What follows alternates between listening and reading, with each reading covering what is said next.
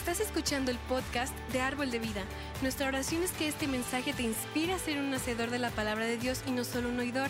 Así que abre tu corazón y prepárate para ser retado en tu fe y en tu caminar con Cristo.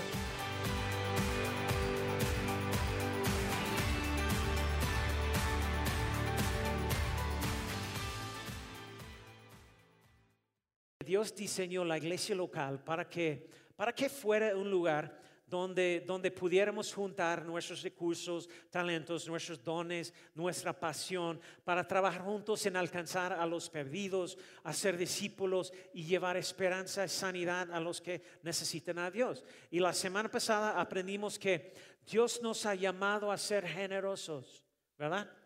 Él trabaja a través de nuestra generosidad y Él trabaja o obra a través de nuestra Ah, de, de, lo que estamos haciendo y dando. Y todos ustedes ya saben que Árbol de Vida ha sido y siempre será una iglesia generosa. Amén. Entonces, porque ustedes son generosos. Ustedes son generosos. Hello. Ustedes son generosos. Amén. Entonces, y gracias, gracias, gracias. Eh, de hecho, nuestra primera semana hablamos de tener un corazón para la casa, de quiénes somos y qué tipo de iglesia queremos ser. Y queremos poder decir, la cosa es, queremos poder decir a nuestros amigos, hey, ¿sabes qué?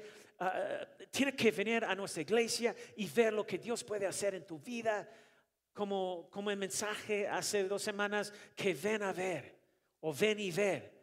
Esa es la experiencia que queremos crear aquí en Árbol de Vida, en esta iglesia. Y nosotros, ustedes deberían poder decir a sus amigos, hey, ¿sabes qué? Tiene que venir a mi iglesia. Los que no tienen iglesia, no estoy diciendo que tiene que invitar a, sus amigos de otras iglesias. Entonces también, ¿verdad? Entonces queremos invitar a los amigos que no tienen un hogar, ah, una casa.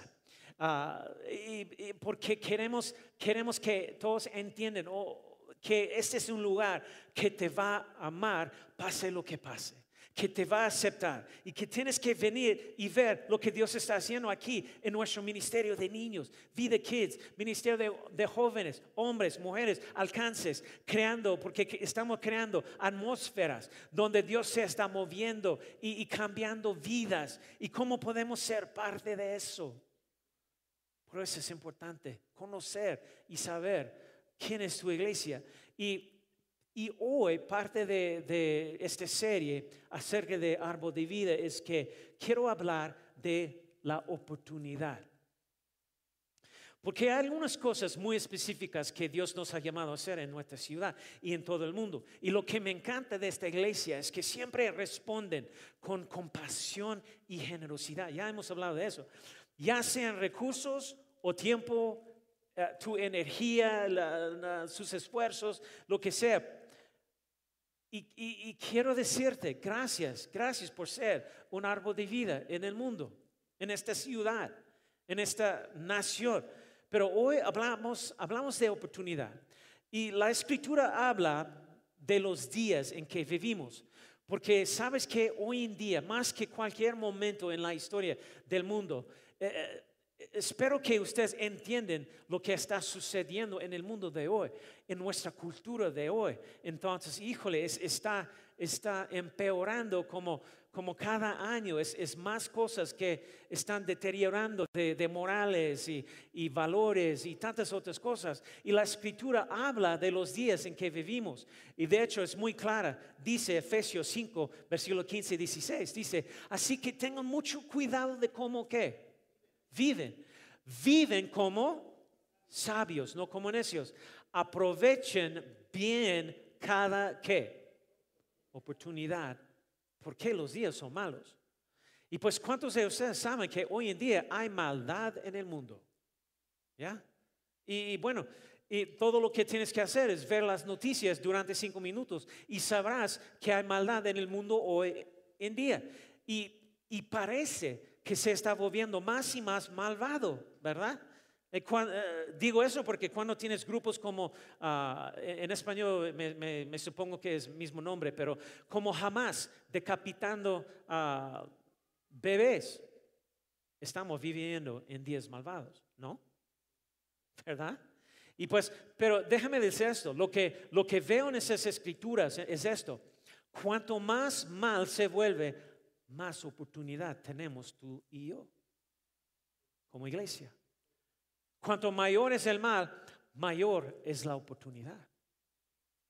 Y por eso es importante que tú y yo, como dice la escritura, aprovechamos cada oportunidad y hagamos lo que estamos llamados a hacer. Tenemos que responder a las oportunidades. Y eso es lo que hemos hecho. Por eso Dios necesita la iglesia local para responder a, lo que está sucediendo en el mundo, para aprovechar cada oportunidad, para hacer bien, para hacer la diferencia, para cambiar la situación. Y eso es lo que hemos estado haciendo durante esos últimos años, como 13 años ya. Nos hemos estado preparando para lo que está por venir. Y nos hemos estado preparando por el Espíritu de Dios para estar listos para responder a las oportunidades que Dios nos presente. Por eso tenemos ministerio, uh, ministerios urbanos. Uh, por eso tenemos los, los, los, eventos y alcances que hacemos, evangelización y otros eventos que tenemos para alcanzar nuestra comunidad. Y no podemos hacerlo todo porque hay un montón de buenas cosas que nosotros podemos hacer, pero no podemos hacer todo, pero podemos hacer algo y vamos a hacer algo y tenemos que hacer lo nuestro más o menos, o, en otras palabras, las cosas que, ok, ya, sí, sí, sí, ya, árbol de vida, sí, podemos hacer esto. Vamos a hacerlo. E, en cierto sentido, lo que Dios nos ha llamado a hacer, haciendo nuestra parte como la iglesia, como árbol de vida. Y estamos hablando de la oportunidad. Y de hecho, ah, espero que eso tiene sentido, pero oí a un pastor decirlo de esta manera. Él dijo, no sé si soy tanto en estratega como un oportunista. ¿Tiene sentido eso? No sé. Bueno, más o menos. Eh, eh, me encanta eso porque eso realmente me describe. Me, me, me, gustaría tener una estrategia como cada vez, pero sinceramente la mayor parte de lo que hemos hecho en nuestra ciudad ha sido porque ha habido una oportunidad de hacer algo. Dios nos presentó una oportunidad. Por ejemplo, los huérfanos es algo que siempre ha sido en nuestros corazones. Pero sabes que cuando llegamos aquí, nosotros no estamos pensando en hacer eso. Pero después de trabajar con unos orfanatos, híjole, aún los orfanatos están muchos en desastre, desorden. Entonces, y nuestros corazones estaban, ah, tenemos que hacer. Esa es oportunidad que tenemos, que Dios está presentándonos. Y, en otras palabras, simplemente hago lo que Dios me ha llamado a hacer. Y cuando esas puertas se abren, cuando Dios me revela algo, entonces paso, yo paso obedientemente a ese lugar, en ese, en ese papel y rol para hacer lo que Dios está presentándonos. Y creo que eso es lo que se nos ha encomendado hacer. Y ya lo hemos dicho muchas veces. Creo que estamos en la, cúspide del próximo movimiento de Dios. En serio, en serio. En el, eh, piénsalo, en los tiempos en donde estemos, en, el gran plan de Dios para la tierra, estamos viviendo uno de los mayores momentos de avivamiento que se ha profetizado que vendrá milagros, señales, maravillas, cosas que nunca han sucedido, como, como están a punto de suceder hoy no solo como cuerpo de Cristo, sino como árbol de vida.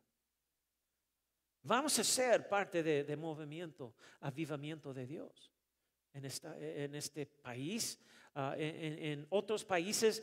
Y yo quiero compartir algunas cosas que siento que Dios ha puesto en, en mi corazón, que ha puesto en nuestro corazón para esta iglesia. Y quiero que examine, examinemos un pasaje de la escritura que he leído un millón de veces, probablemente ustedes también, porque, porque sabes que Dios me reveló otro aspecto de esta escritura que nunca había considerado.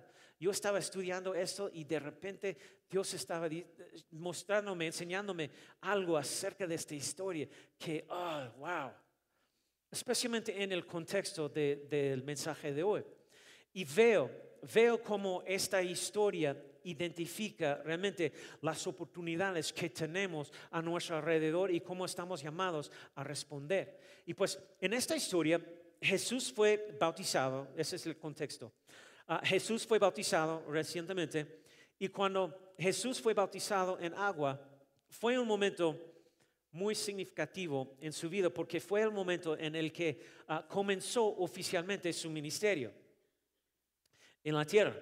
Y sabemos que Jesús fue bautizado en el río Jordán y en ese momento, si recuerdas la historia, Dios habló desde el cielo y diciendo, hey, este es mi hijo amado en quien tengo complacencia y, sabes que, escúchenle. y más o menos. Y entonces comienza su ministerio. En realidad, inmediatamente después de ser bautizado, Jesús pasa 40 días en el desierto donde está orando, ayunando y, y entonces comienza su ministerio. Pero él empieza a viajar está enseñando, está predicando el mensaje del Evangelio, el Evangelio de perdón, está haciendo milagros. Y mientras hace eso, también ah, llama, está llamando a sus discípulos para que le sigan. Y, bueno, encuentra a cuatro pescadores y más o menos les dice, hey, ven conmigo chicos, y encuentra un recaudador de impuestos y a un médico y muchos otros. Y pues, y con el tiempo, él empieza a formar su equipo, ah, pero sigue haciendo ministerio mientras están como ah, formando su equipo. Y finalmente, termina de, tiene su equipo, termina de reclutar discípulos, ah, tiene su equipo y tiene el equipo que, quiere y dice, hey chicos, ah, ustedes son mis doce discípulos y vamos a hacer esto, vamos a hacer aquello, eso es lo que Dios nos llama a hacer, vamos a hacer este ministerio, eso es lo que va a pasar. Ah, y entonces tiene, en, en ese momento tiene como otra gran reunión, una campaña y ah, porque ahora se ha corrido la voz que Él está predicando, enseñando, haciendo milagros y que está sanando a todo tipo de personas, los enfermos. Y de hecho, antes de este pasaje de la escritura, dice que sanó a un paralítico, sanó a un leproso y tantas otras sanidades.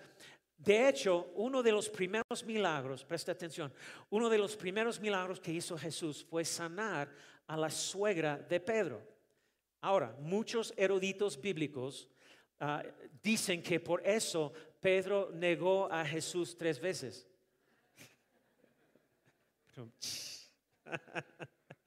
bueno, ok, bueno. Estoy aquí toda la semana. Mi chiste para hoy. Pero sí, sanó a la suegra de Pedro, eso es cierto, eso es la verdad.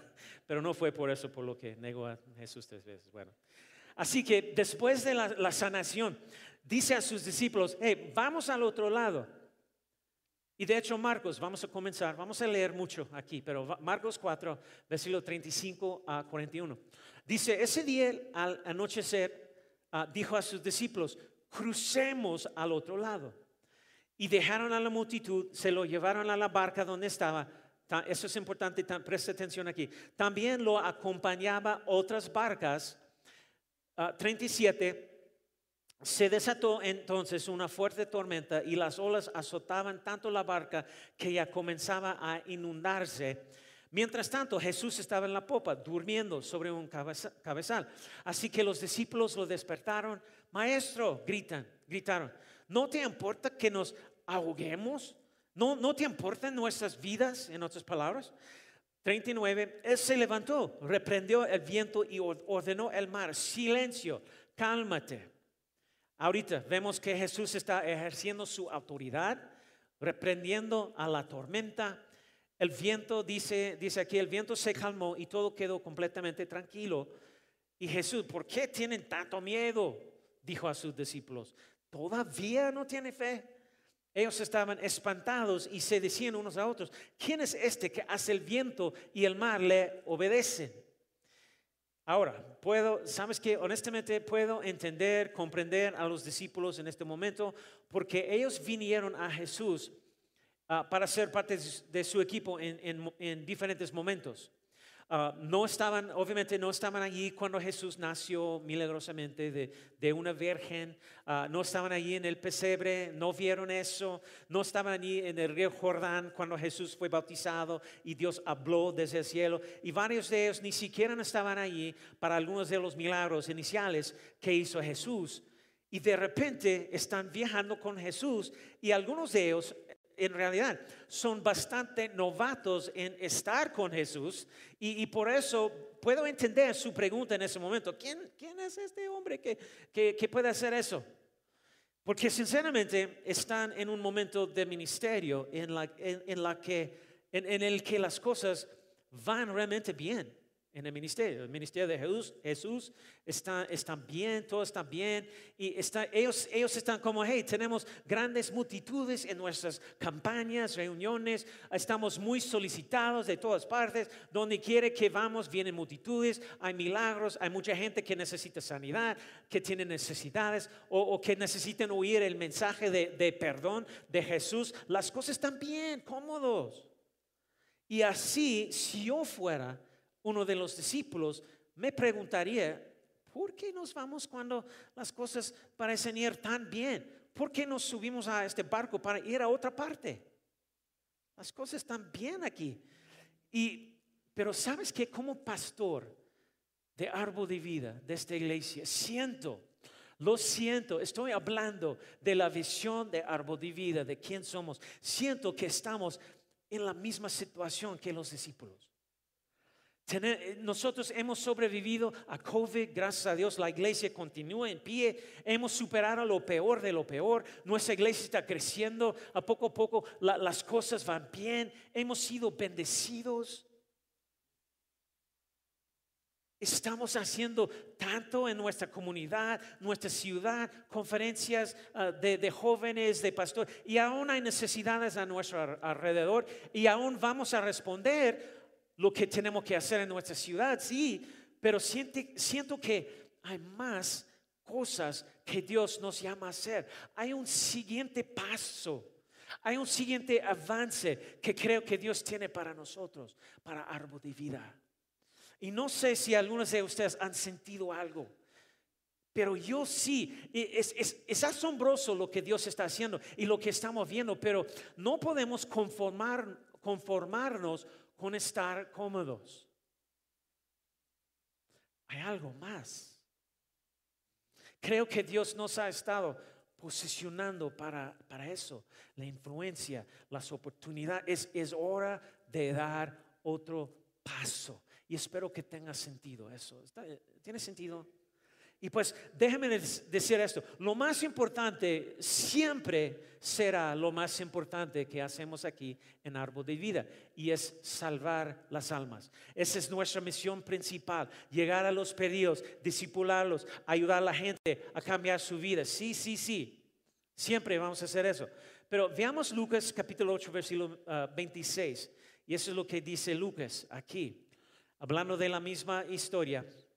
Uh, dice, navegaron hasta la región de los Gerasenos, que está a otro lado del lago frente a Galilea. Ahora, déjame, déjame que me detenga un segundo ahí para darte contexto. Esa es tu lección de historia, geografía. Ah, y bueno, a los gerasenos también se les llama gadarenos porque hay una ciudad en la región llamada Goresa y también hay una ciudad llamada Gadara.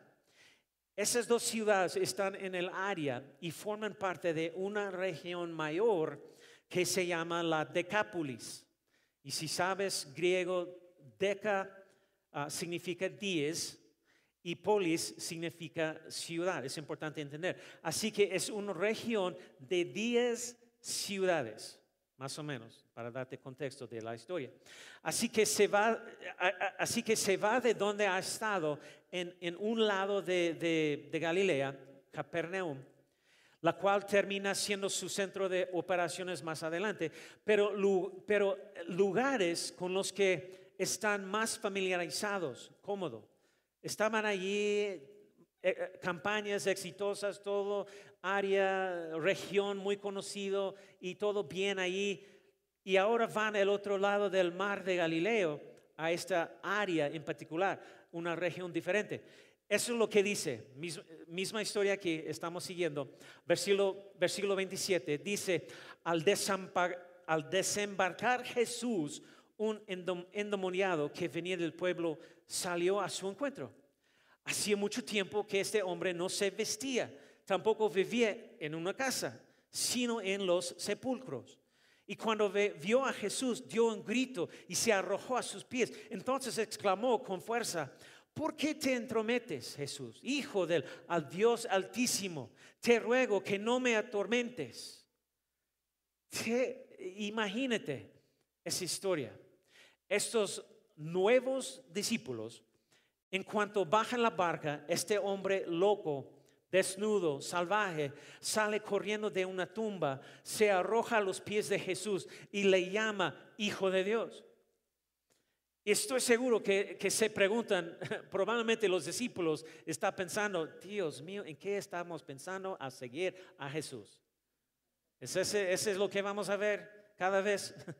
Y eso es lo que dice, versículo 29, es que Jesús había ordenado al espíritu maligno que saliera del hombre se había apoderado de él muchas veces y aunque le sujetaban los pies y las manos con cadenas y lo mantenían bajo custodia, rompía las cadenas y el demonio lo arrastraba a lugares solitarios. ¿Cómo te llamas? le preguntó Jesús. Legión, respondió, ya que habían entrado en él muchos demonios. Y estos suplicaban a Jesús que no los mandara al abismo. Eso es interesante. Porque ahora los demonios están negociando con Jesús. Y, estos suplicaban a Jesús que no los mandara al abismo. Eh, mira lo que dice versículo 32. En una colina estaba alimentándose una manada de muchos cerdos. Entonces los demonios rogaron a Jesús que los dejara entrar en ellos. Así que él les dio permiso y cuando los demonios salieron del hombre, entraron en los cerdos. Entonces la manada se precipitó al lago por el ah, desempeñadero y se ahogó, ahogó. A ver lo que sucedido, a ver lo sucedido, los que cuidaban los cerdos huyeron, avisaron en el pueblo y por los campos, por, por lo que la gente salió a ver lo que había pasado. Ahora todo el mundo sabe lo que sucedió. Llegaron a donde estaba Jesús y encontraron sentado a sus pies al hombre de quien habían salido los demonios. Cuando lo vieron vestido y en su sano juicio, tuvieron miedo. Y los que habían presenciado estas cosas contaron a la gente como el endemoniado había sido sanado. Entonces toda la gente de la región de los uh, Gerasenos pidió a Jesús que se fuera de ahí, porque les había entrado mucho miedo. Así que él subió a la barca para irse y ahora bien, el hombre de quien habían salido los demonios rogaba que le permitiera acompañarlo. Pero Jesús lo despidió y dijo, vuelve a tu casa, cuenta todo lo que Dios ha hecho por ti. Así que el hombre se fue y proclamó todo el pueblo lo mucho que Jesús había hecho por él. Y me encanta la historia, lo sé, mucha lectura, yo sé, pero esa es una gran historia. Jesús y los discípulos salen, salen de la orilla, dejan su comunidad, comunidad y familiaridad y ahorita es, hora de cambiar misión. Eh, eh, su próximo paso, siguiente paso en, lo que Dios está llamándonos a hacer en ese momento. desembarquen en la orilla opuesta y de repente llega este hombre poseído por el demonio. No tiene casa, vive en una tumba, está desnudo, está poseído y de repente Jesús hace un milagro. Y eso es lo que siento que Dios nos está mostrando sobre esta situación. Porque creo que esta historia sobre este hombre era muchísimo más de, simplemente ah, su historia, su milagro. Y mientras, mientras yo estaba orando sobre lo que Dios nos ha llamado a hacer, árbol de vida, eso es lo que Dios me ha ah, mostrado. Esta historia no era solo, solamente sobre ese hombre, era sobre esa región. Jesús, y, déjame explicar, Jesús se encuentra con una nueva región y lo primero que se le presenta, la primera representación de lo que ocurre en esa área es, aquí hay, hay un hombre endemoniado, no tiene casa, no lleva ropa, ha estado viviendo en una tumba. ¿Podría ser que ese fuera el estado de lo que ocurría en aquella región? Esta necesidad desesperada de Dios, lo oprimidos que estaban y lo mucho que se había deteriorado su vida hasta este punto. De hecho, lo que quiero sugerirte sobre esta historia es que no se trataba necesariamente del hombre, sino del territorio. Porque el hombre que representaba a esa área era quizás un producto de esa área. En otras palabras, he aquí un hombre que no tiene hogar. O, podemos decir que está el otro lado del mar donde la gente no tenía un lugar al que pertenecer. Quizás no sentía que formaban parte de una familia, quizás no sentían que tuvieran a nadie que los quisiera, quizás sentían que estaban solos, quizás sentían que no tenían valor, quizás e, esa idea de lo que es un hogar que tú y yo conocemos y entendemos de pertenencia, seguridad, protección, quizás no la tenían la gente allá. O tal vez tenían una casa en la que vivir, pero tal vez no tenían lo que un hogar significa realmente para ti y para mí. Y tal vez esta área, la gente de ahí, no tiene un lugar al que pertenecer, no saben lo que es ser amado y estar en una familia, esta área, esta región. Y quizás el hombre, porque estaba desnudo, quizás representaba realmente a la gente despojada de todo. Quizás era gente despojada de su dignidad, quizás era gente despojada de su decencia. Quizá era gente despojada de su moralidad. Tal vez se despojaba la gente de su valor y autoestima. No sé. Y el hombre vivía en una tumba y quizás era ah, representativo de cosas moribundas en su vida, no, no, no vida, personas que no encontraban satisfacción, estaban vivas pero no vivían. Quizás no había esperanza, quizás no había amor, quizás no había alegría, quizás no había risa, quizás no había paz. Y quizá este hombre representaba, porque estaba poseído por esos demonios, quizá representaba una, una, una época y un lugar en los que la gente estaba simplemente atormentada, abrumada en su mente. Quizá luchaba y se peleaba con cosas como la, la depresión y tal vez sin importar lo que pasó sintieron el mal de día los días malos, sintieron que estas cosas les sucedían.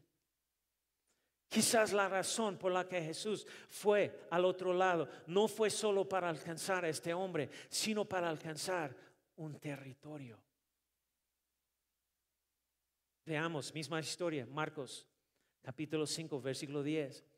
El endemoniado está allí y, viene, eh, y viene a Jesús y, los demonios ah, tratando de negociar con Jesús le están suplicando. Mira lo que dice Marcos 5:10. Y con insistencia suplicaba a Jesús que no los expulsara de aquella que región. No estaba hablando del hombre, Creo que, es eh, creo que es interesante que ellos no estaban diciendo, hey Jesús, no, no, no, no, nos, no, no nos echas fuera del hombre. Nos gusta este chico, nos estamos divirtiendo mucho aquí, tenemos muchos años buenos, muchas risas buenas, hacemos que este tipo corre desnudo por todas partes. no, no estaba diciendo nada del hombre, echando afuera, es que no la región. No les importaba el hombre, les importaba el territorio, la región. Y hay otras traducciones de la Biblia que dicen país en lugar de región. Eh, para mí eso es muy interesante. Piensa en esto. Tal vez Jesús iba al otro lado para poder, poder tomar el territorio. Hey chicos, vamos a ir a tomar territorio donde la gente no siente que tienen lugar al que pertenecer, donde siente que la han despojado de todo en su vida, donde siente que está, está viva pero no vive realmente, donde siente que está atormentado. Vamos a tomar el territorio ahí en este lugar, en esta región. Y creo que Jesús sabía algo que quiere que, quiere que sepamos. Y piensa en esto, quien controla el territorio determina la cultura. Y puedes ver eso en el mundo. Países comunistas. Buen ejemplo, ¿verdad? Quien controla el territorio determina la cultura. Y así cuando Jesús fue al otro lado, está interactuando con este hombre y la gente en esa región, eh, algo interesante, eran criadores de cerdos. ¿No es interesante? Yo creo, porque esta región, este territorio, este no era el pueblo judío al que Jesús estaba alcanzando, porque los judíos no podían ser criadores de cerdos. Entonces sabemos que esta región es un territorio de gentiles. Y si no sabes lo que es un gentil, ah, es más o menos en la Biblia son gente que no conocía a Dios, no creyentes. Entonces tal vez cuando Jesús dijo, hey, crucemos el otro lado, tal vez no estaba hablando de una geografía, tal vez estaba hablando de una cultura. Quizá no se refería a un lugar, sino a una raza. Y pues quizá no, no se refería a una posición, sino a un pueblo. Y para ti y para mí, en esta próxima etapa de la vida, siento con tanta fuerza, árbol de vida, que Dios nos ha estado posicionando. Y lo que nos está llamando a hacer ahora es que seremos una iglesia que tomará territorio. Hello. Y vamos a cruzar barreras culturales para hacerlo. Y esa es la razón por la que creo que el enemigo está luchando tanto en esta historia, trayendo una tormenta. Es porque el enemigo, una cosa que el enemigo no quiere ver, es que, es que no quiere ver culturas uniéndose en unidad y adorando a Dios del cielo. No quiere ver a diferentes personas reuniéndose y caminando en amor, respeto mutuo y adorando a Dios. Y pues Él no quiere que ver personas diferentes entre sí uniéndose en amor y adorando a Dios del universo. Por lo que luchará con todo lo que puede para evitar que eso suceda. De hecho, déjame decirte eso, en el momento que, en que ves la, la oportunidad ante ti y te lances desde la orilla antes de que aterrices, antes de que cruces al otro lado, siempre habrá una tormenta porque el enemigo no quiere que cumplas lo que Dios tiene para ti. ¿Verdad? ¿Sabes por qué está peleando? Él no está peleando por la gente. ¿Por qué, eh, entienden esto? Hay, personas que van a ser salvas en diferentes culturas. Eso va a suceder porque estamos yendo lugares así. Pero escucha, si el territorio está en manos del enemigo, va a ser más difícil. Por eso vemos la dificultad en alcanzar países comunistas, donde, donde, donde está ilegal Ah, contra la ley para predicar Jesús y cosas. Pero si podemos tomar territorio, podemos cambiar una cultura, podemos llevar el mensaje transformador del Evangelio a una cultura. Y este hombre parado ante Jesús representa una cultura, una cultura en la que sus matrimonios han estado bajo ataque, sus familias han sido atacados y no parece que su vida tenga un hogar. Ah, y representa una cultura que lo ha despojado de su identidad y de su valor, su valía, representan una cultura que básicamente no tiene nada que ofrecer de vida, sino solo muerte y representa una cultura del tormento. Así que Jesús vino, no solo para cambiar un hombre, sino para cambiar una cultura. Y para hacerlo tuvo que tomar territorio. tuyo esta próxima temporada Vamos a tomar territorio. Vamos a tomar territorio en las culturas que nos rodean y en todo el mundo. Vamos a buscar intencionalmente formas de conectar culturas. No vamos a dejar que la raza nos divida. De hecho, por eso en diciembre vamos a volver, regresar a Cuba. Vamos a trabajar con un ministerio allí que tiene el permiso del gobierno para facilitar los alcances. Yo estaba asombrado del pastor allí este viaje, porque ah, estaba hablando con él y, le pregunté al pastor de ahí, el pastor Alain, y algo que obviamente en mi mente estoy pensando, ellos necesitan dinero porque no tienen nada. Pero yo, yo, yo le pregunté, ¿cuál es tu mayor necesidad? Y me sorprendió su respuesta porque me dijo, pastor, el dinero realmente no nos va a ayudar porque el gobierno controla todo y no, no, no puedes comprar casi nada con efectivo.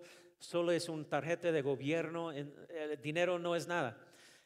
Lo que necesitamos es capacitación. Porque Él tiene docenas de iglesias bajo su cobertura y ninguna tiene capacitación. Capacitación de liderazgo, capacitación ministerial, uh, ministerio de niños, ministerio de jóvenes, alabanza, alcances, eh, están desesperados por capacitación y evangelismo. ¿Y qué estamos haciendo nosotros, árbol de vida? Estamos cruzando barreras culturales, estamos tomando territorio. Hello. Y de hecho, no, no, no he hablado mucho de, de, de, de, como diferentes proyectos, misiones que tenemos, pero en las siguientes semanas vamos a hablar más de eso, vamos a poner un display ahí en el lobby ah, mostrando dónde estamos y qué estamos haciendo, pero hace varios años nosotros adoptamos un grupo étnico, ah, cultural en la India.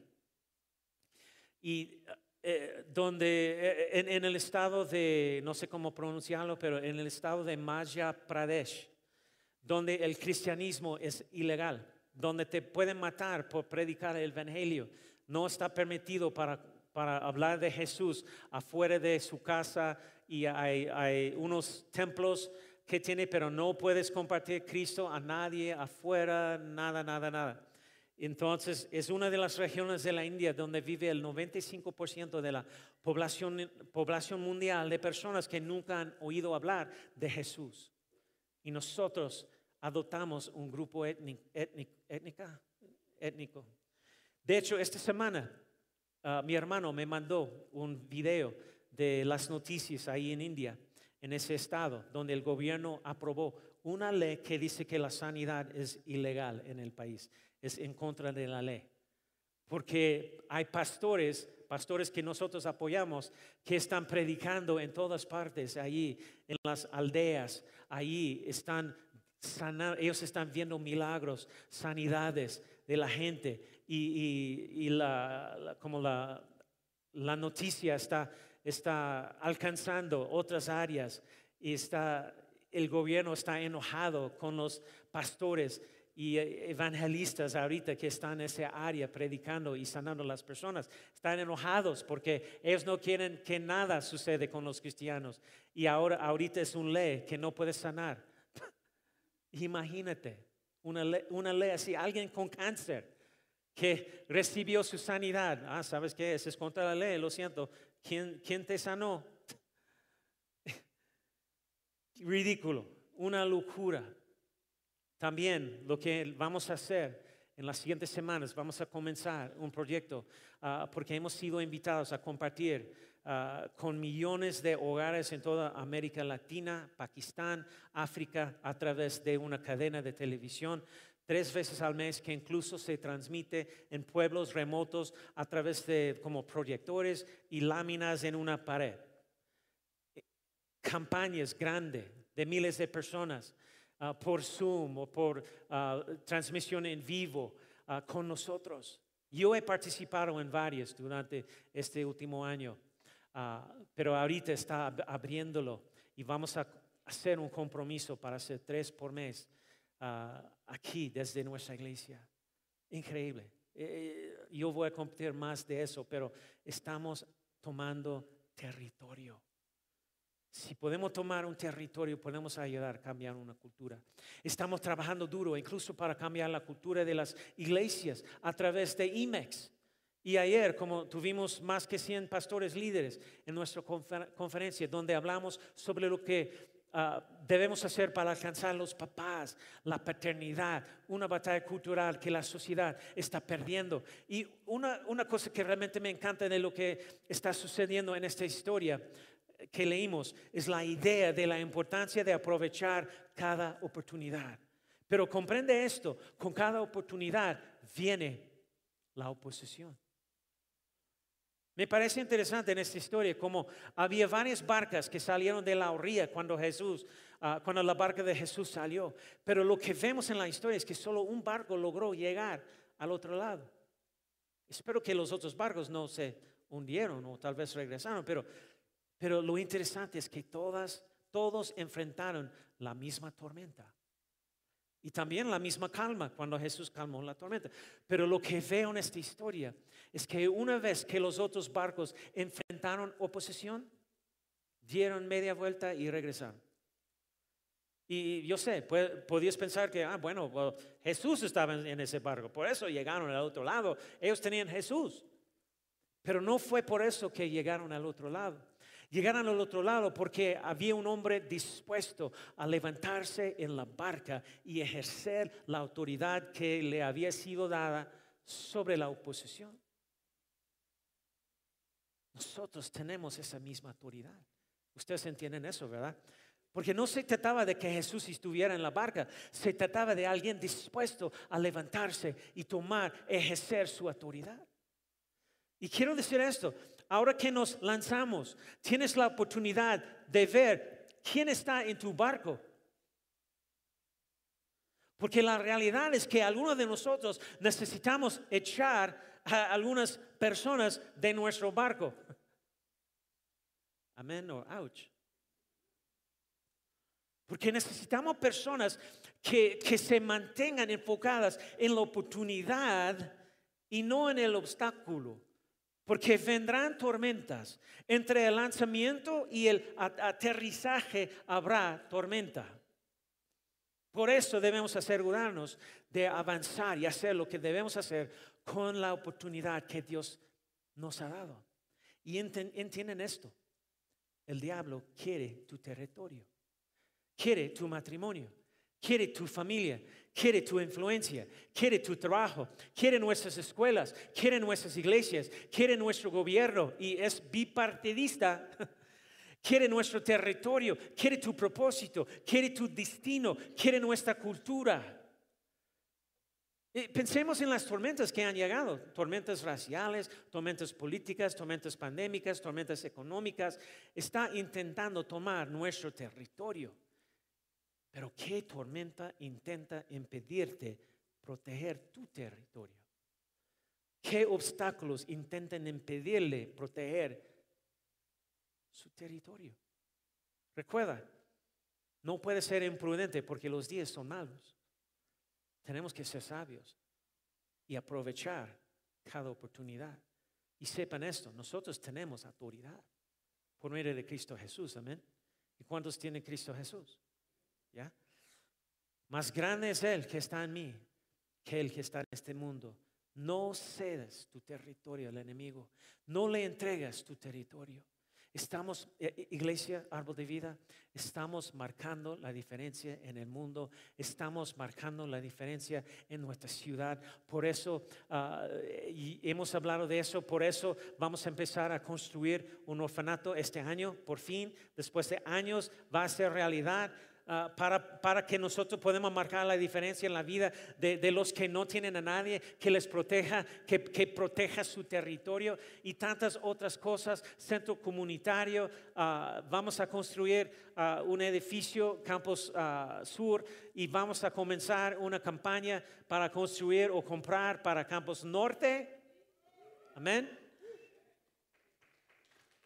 Amén.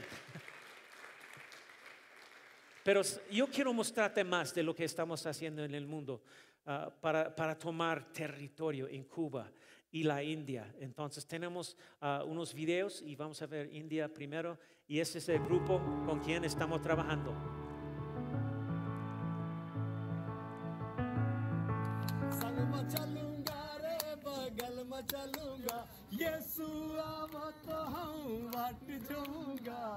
हूँ बाट जाऊँगा। मारा प्यारा ये शूर, थारा संग में चलूँगा। मेरे को अंदर लेवर में लेवर में मतलब कि सूजन था।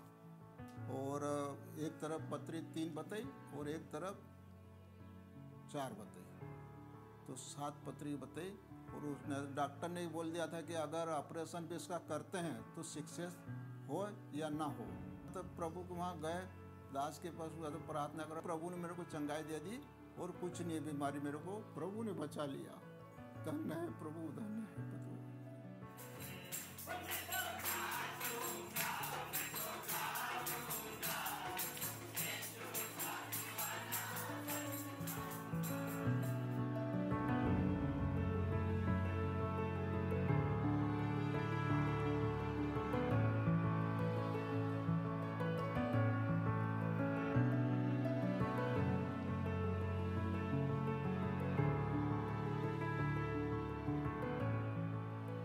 परमेश्वर के अनुग्रह से हर एक चर्च में अभी काफ़ी बढ़ोतरी, उसके साथ साथ आत्मिक बढ़ोतरी भी अभी हो रहे हैं।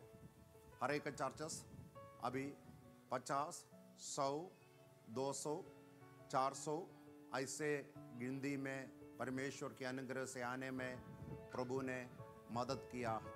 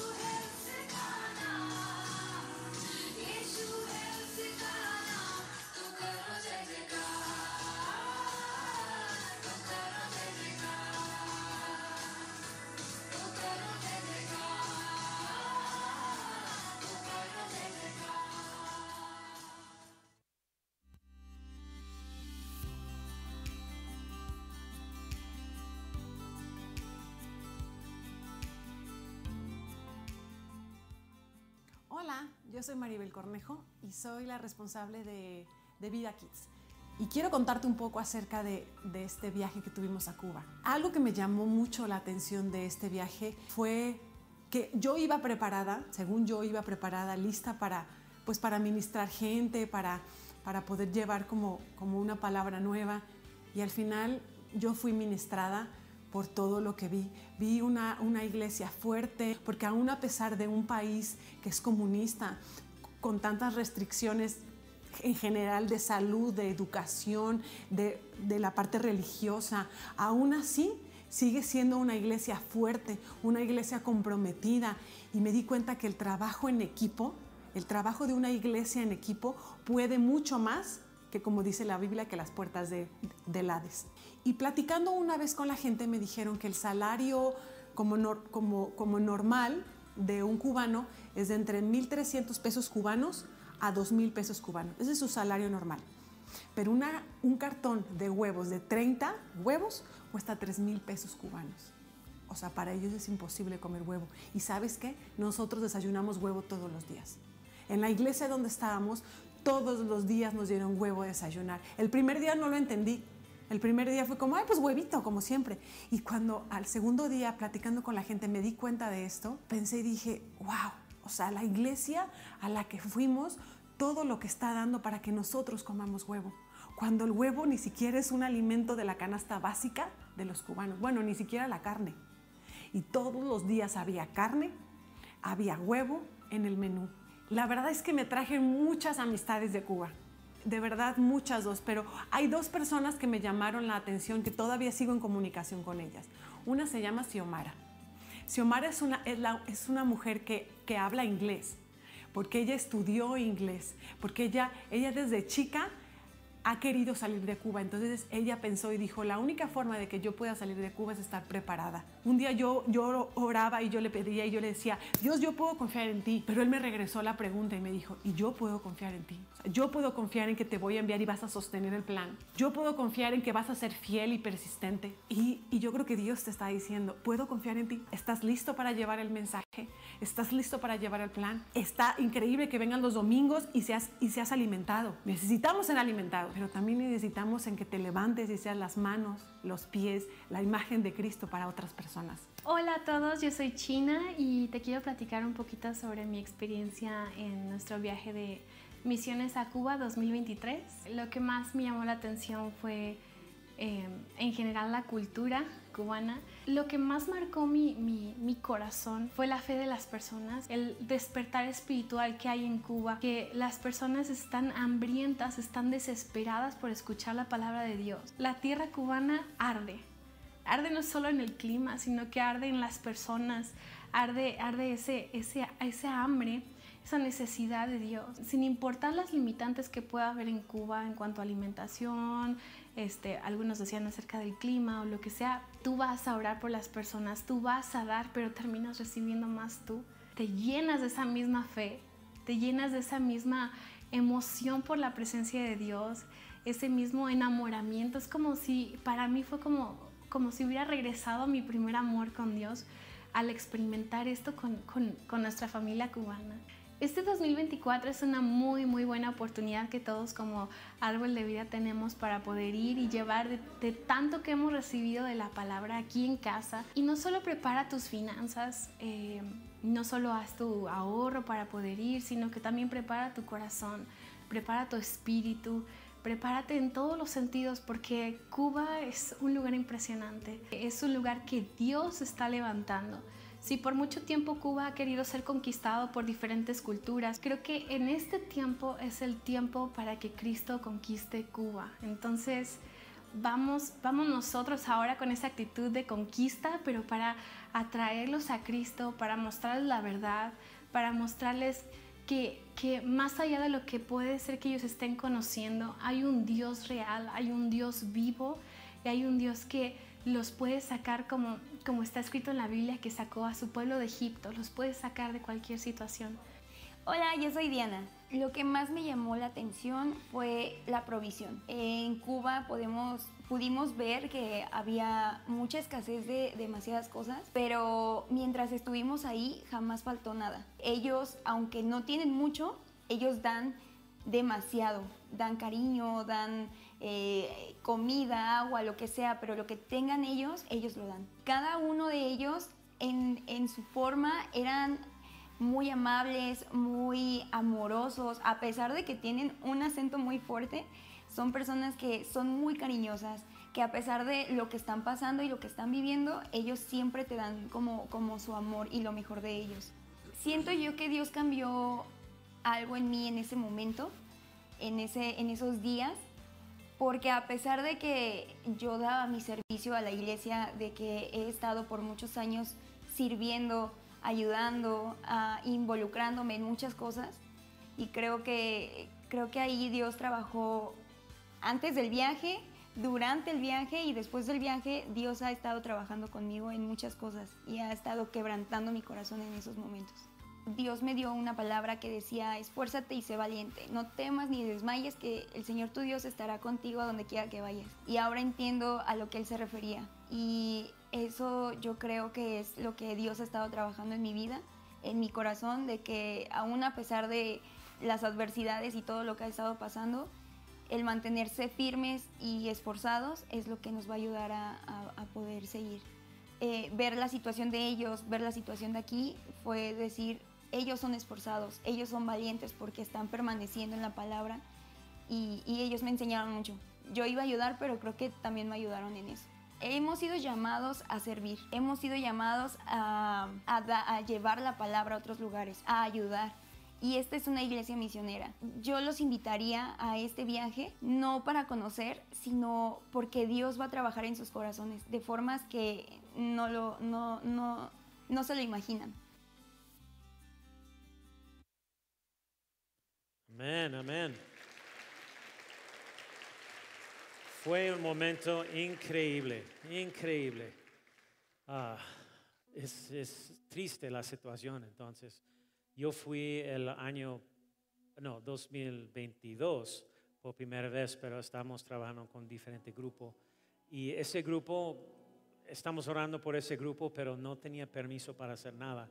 Entonces, ah, pero este grupo este año fue diferente y algo que me pegó fue la pobreza y, la economía allá en Cuba. No hay economía, no existe una economía.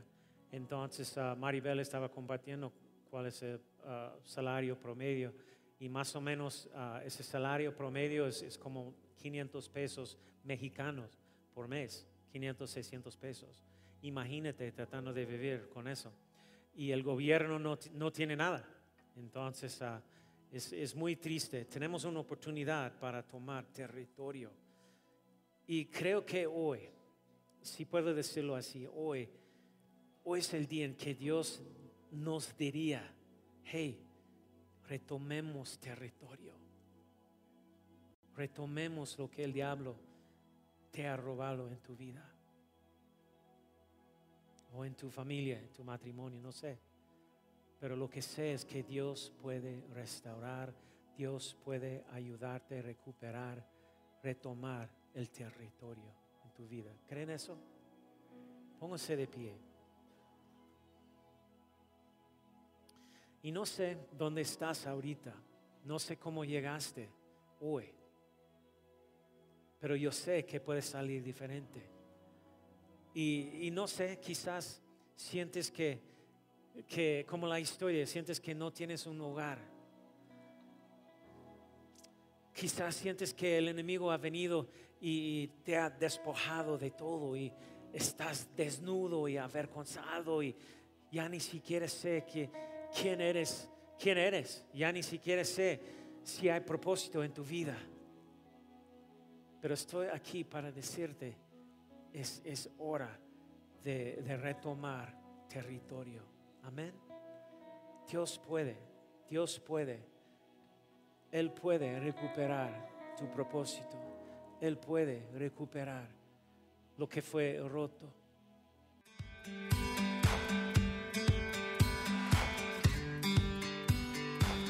Esperamos que hayas disfrutado de esta palabra. Puedes encontrar más mensajes e información sobre nuestra iglesia en www.arboldevidaleon.com. Queremos invitarte a que nos visites en Boulevard San Juan Bosco 3026, Colonia Cañada del Refugio, o vernos en nuestra página de Facebook Iglesia Árbol de Vida. Una vez más, gracias por escucharnos.